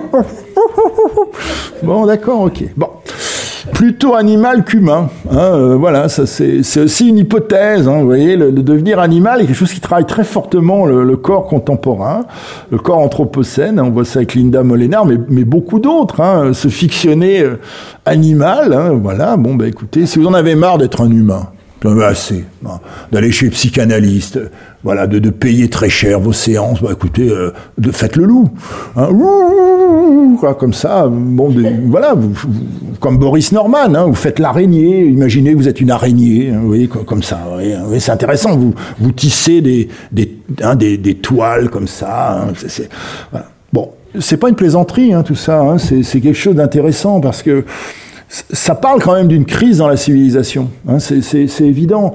100 ans après Freud, hein, quand Freud s'interrogeait il y a 100 ans exactement hein, sur euh, la crise de la civilisation, on voit comment en 100 années euh, quelque chose a changé. Parce que si Freud, avait, il y a quelque chose qu'il n'avait pas pu imaginer, certaine manière, encore que quand on voit son étude sur l'homme au loup, des choses comme ça, mais c'est que l'humain ne se penserait plus en tant qu'humain. Vous voyez, mais, mais là, il se pense en tant qu'animal. Hein, par exemple, se faire injecter du sang de cheval, hein, comme c'est le cas ici, pour voir si on devient un cheval.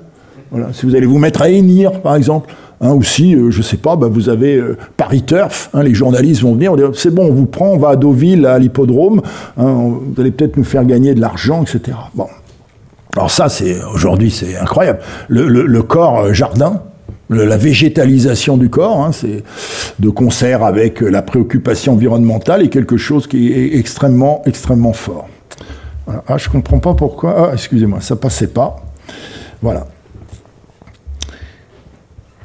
Très belle réalisation ici de, deux artistes hein, alsaciens, hein, donc qui s'appellent euh, Hugo Mariel et Vincent Muller. Donc c'est très récent, ça a quelques années. voilà, où finalement euh, bah, le, travail sur le corps ici qui est engagé par ces, deux artistes, hein, consiste à demander à des gens d'aller dans un lieu qu'ils aiment, vous voyez, à, collecter des végétaux, à s'en recouvrir, à en faire un masque, à poser avec ce masque et en fait à, laisser le masque pourrir dans, la nature, hein, le, faire revenir. Voilà, donc si vous voulez, cette espèce de, désir de refusionner avec l'environnement, hein, corps animal, végétal, minéral, cosmique, hein, jusqu'à la dissolution de l'organique. Vous voyez, c'est comme ça. Donc la question étant, euh, où est l'humain dans, cette affaire Vous voyez, c'est quelque chose d'extrêmement... Euh, problématique, on doit le penser. C'est quelque chose que nous devons penser aujourd'hui. Voilà, comme quand Linda Molenar, euh, bah, lassée un peu de devenir euh, animal, décide d'être un arbre. Hein, voilà, cette performance s'appelle Tree Pose. Hein, elle, crée une combinaison comme ça avec des écorces, elle se la passe sur le corps et elle vient pendant une demi-heure, comme ça, se bloquer contre un arbre hein, pour essayer de ressentir ce, que ressent l'arbre. C'est que les arbres ressentent. Hein, les, arbres ont... Alors c'est intéressant, ils n'ont pas de système nerveux c'est les énigmes, ils sont extrêmement forts. Hein. Il n'y a, pas de, réseau, mais néanmoins, tout vit, hein, sans réseau. Bon, c'est comme ça. Donc, voilà, une sorte de, de, travail. Alors, quelle image, hein, corps de soi, de nous, me désidentifiant, me suridentifiant, le corps individuel comme multitude, éventuellement, s'approprier des images corps déjà existantes. Bon, mais le risque, c'est de tomber dans le, stéréotype majeur. Alors, on voit des artistes aussi, euh, Aurélie Dubois, par exemple, mais beaucoup d'autres, hein, qui, vont profiter de, ce que les machines numériques permettent pour, euh, donc, euh, se mélanger sur le plan de l'apparence euh, à des figures célèbres, Marilyn Monroe, hein, par, exemple ici, hein, vous, vous, apparaissez comme ça, des, des, des grandes figures Colette, hein, euh, donc des grandes représentations ici. Voilà. Donc l'idée euh, étant toujours celle-ci, se, désidentifier pour se suridentifier et affirmer une sorte de paraître absolu qui serait indiscutable. Alors, je trouve un exemple intéressant, justement, c'est Ezer Cassils, hein, c'est un artiste américain. En fait, je ne sais pas si on peut dire un artiste ou une artiste, hein, euh, voilà, c'est un artiste transgenre, donc on en parle beaucoup aujourd'hui, hein, bien évidemment. C'est des choses à prendre évidemment au sérieux. Une image, un corps-image et non plus une image-corps. Inversion radicale hein, du corps même au, signifiant du corps. Voilà. Donc c'est-à-dire qu'en fond, on n'arrive pas à définir. Ici, vous avez quelqu'un qui, qui, prend des, des, poses comme ça, euh, qui, qui évoque dans des performances publiques la, violence, la, virilité, la masculinité. Hein, voilà, mais, mais qui n'est pas ça. Qui, qui n'est pas ça, euh, tout en, en jouant à être ça. Vous voyez, c'est, voilà. Et donc on est euh, d'une certaine manière égaré comme ça, et, on a envie de dire que l'image corps, c'est l'égarement lui-même, c'est la notion d'égarement. Vous c'est-à-dire que si vous arrivez à codifier, si vous arrivez à reconnaître, au fond, ce n'est pas le bon corps. Pour, pour, reconnaître le vrai corps, il faut ne pas pouvoir le reconnaître. Il ne faut pas pouvoir l'identifier. Voilà, donc c'est quelque chose d'assez intéressant. Je dis pas que c'est un artiste important, voilà, mais c'est quelque chose qui est de l'ordre du symptôme. Vous voyez, hein, voilà. Avec cette question, quel modèle identitaire pour finir pour solde de tout compte? Ben voilà, euh, retour au point origine, euh, une tentation coupable. Alors là, voilà, évidemment, vous connaissez ça. Hein. Le, modèle qui va être offert par euh, certains créateurs d'images corps, comme Salgado, par exemple, bah, c'est le modèle, on va dire génétique, quoi. Hein, le, voilà, c'est-à-dire en fait les seules personnes qui semblent être intéressantes sont les personnes premières. Voilà, hein, euh, on voit ça avec à travers Genesis, hein, évidemment, une sorte de fantasme du retour au point zéro, euh, à l'idée que le corps, le, seul corps possiblement, euh, comme on dit maintenant, je n'emploie pas, pas cet adverbe, c'est énervant, le seul corps au fond possible, acceptable, respectable, c'est celui d'avant la civilisation mécanique. Vous voyez, c'est celui d'avant ce qu'on pourrait appeler le progrès, par exemple. Hein, voilà. Bon. Le corps impossible comme seul corps possible, hein, voilà la, question qui est posée. Alors, je m'achemine vers la fin. Hein, vous voyez, on, voit comment le XXe siècle pose un, problème extraordinaire. Hein, je crois que jamais dans l'histoire de la civilisation humaine, jamais, on a autant diffracté l'image du corps humain. je crois qu'il n'y a pas déjà le XXe siècle, c'était extraordinaire, mais le XXIe en, en une vingtaine d'années là, euh, c'est quelque chose d'absolument stupéfiant. Donc on est dans, cette question. Et donc c'est la raison pour laquelle euh, certains artistes du, visuel, pour mettre le corps, vont, procéder en scène et vont procéder autrement, ils vont l'oublier. Ils vont l'oublier, c'est le cas par exemple de tous les artistes du soin, du care, hein, c'est-à-dire qui disent au fond, pourquoi est-ce qu'on cherche une représentation du corps il y a bien plus important, c'est de le faire exister, c'est de le maintenir, de le maintenir en bonne santé, c'est de garantir sa sécurité c'est d'amender sa fragilité. Bon, donc c'est tout le grand mouvement du care, du soin, hein, à partir de la fin des, années 1990, du XXe siècle. Hein, bon, voilà. Et ça se traduit chez beaucoup d'artistes par, en fait, le fait qu'on ne va pas s'intéresser à l'image du corps, mais on va s'intéresser à ce qu'on peut faire faire au corps pour qu'il se sente bien. Vous voyez, comme le fait Sarah Rochem, avec des dispositifs comme ça de, de mise en condition euh, du corps commun, du corps collectif, hein, comme ça, où on fait des choses ensemble, en, en bougeant, euh, hein, on, on, se met en, en partage, euh, comme ça, vous voyez, à travers des, des sortes d'expériences un peu kinesthésiques, hein, comme ça, où finalement l'apparence n'importe pas, mais la sensation importe beaucoup dans le, la lignée des, des expériences de Ligia Clark, hein, que Ligia Clark, c'est artiste brésilienne, faisait à Paris, parce qu'elle vivait à Paris à l'époque, euh, donc dans les années 70. Donc, euh, vous voyez, où, au fond, ce qui importe, c'est pas l'image du corps, c'est c'est comment le corps se ressent lui-même. Hein. et, d'une certaine manière, c'est ça qui est important euh, pour certains artistes. C'est au fond essayer de faire retrouver du bienfait. Hein. Bon, et là, je pense au travail de Béatrice Bissara, hein, qui, qui, met en avant l'idée d'un corps néo-chamanique. Élaborer une image de nos corps est vain, l'esprit est tout, l'image est dans l'esprit, elle est inutile, à jamais une fiction. Hein, et donc tout le travail de cet artiste, par exemple, va, consister à créer des, dispositifs, des situations, si vous voulez, devant lesquelles vous allez être mis et qui vont faire que vous vous sentirez bien. Vous voyez, par exemple, l'hypnotisme, hein, tout, le travail, le brain training, hein, toutes ces formes comme ça de, soins ou de prétendus soins qui évoquent un peu, on pourrait dire, le, bon, la, médication des, anciens, hein, parfois. Bon, voilà. Et je conclus. Vous voyez, je, je conclus. Je suis obligé de conclure sur le corps d'incertitude. mon nom est-il tous les noms? Euh, Mon nom est peut-être tous les noms, hein, euh, et ce tous les noms n'en est sans doute aucun euh, absolument. Hein, c'est la question, bien évidemment. Bon. Avec un idéal corpo-poétique hein, qui consisterait encore, on, retrouve le modèle Jean-Luc Vernat, élaborer soi-même son propre corps de son mieux, bon, sachant que c'est peut-être pas toujours celui que l'on voudrait. C'est l'exemple aussi de, ce que fait Jean-Luc Vernat, parce que plus au fond cet artiste surajoute, hein, on, pourrait dire, de, la physionomie à sa physionomie existante, bon, au fond, plus il fait la preuve qu'il s'accomplit, mais qu'il ne l'était pas, et que vraisemblablement il ne le sera jamais. Donc ça pose un, problème. Et puis ce qui pose un problème, ça m'a beaucoup frappé, moi je me suis beaucoup intéressé à la politique, aux représentations politiques dans l'art, c'est qu'il y a des images qui se perdent, et qui pourtant sont très présentes. Bon, l'image du militant, par exemple, oui. Bon, voilà, qu'est-ce que c'est que ces images qui abondent dans le réel? Voilà, les, manifestations, on n'en a jamais vu autant. Vous êtes bien d'accord hein Vous en avez sans doute fait beaucoup hein, ces derniers temps. Bon, là, c'est moi qui ai pris les photos. Là, on est à Rouen. Voilà, c'est une manifestation euh, contre la réforme des retraites qui me représentera, moi, militante, militant. Euh, quels artistes ont dit la crise des gilets jaunes, par exemple vous voyez? Pourtant, le gilet jaune, c'est un corps extrêmement important.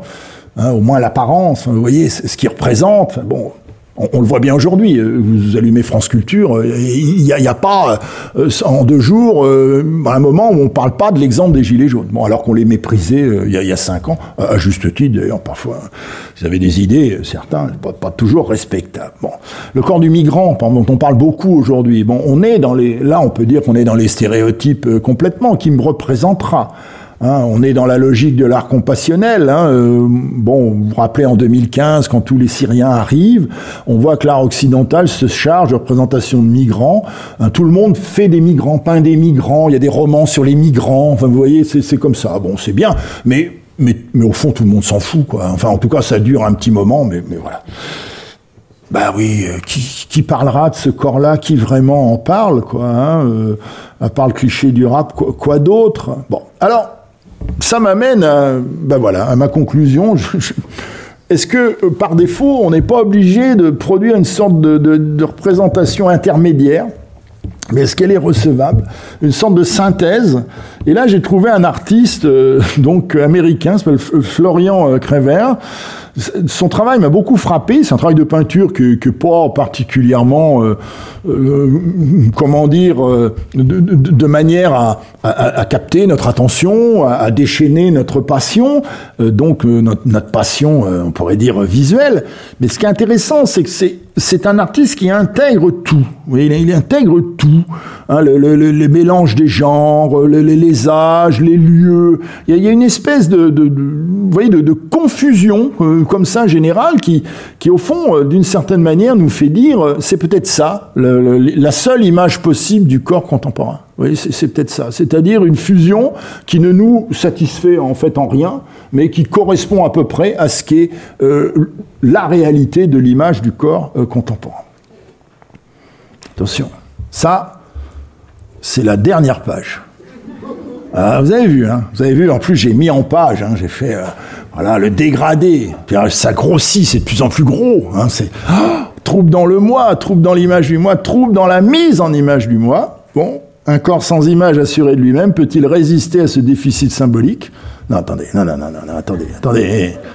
Quelles conséquences La perte de soi au bout du chemin, effet miroir de la faillite de l'auto-représentation? Point d'interrogation. Vous voyez, parce que moi, je ne suis pas un expert. Voilà, je vous remercie. Merci beaucoup. On m'a dit qu'il faut, faut, finir à 20h et il est 19h59. Voilà. Bon. Je vous remercie. Vous venez d'écouter un podcast de la Bibliothèque nationale de France.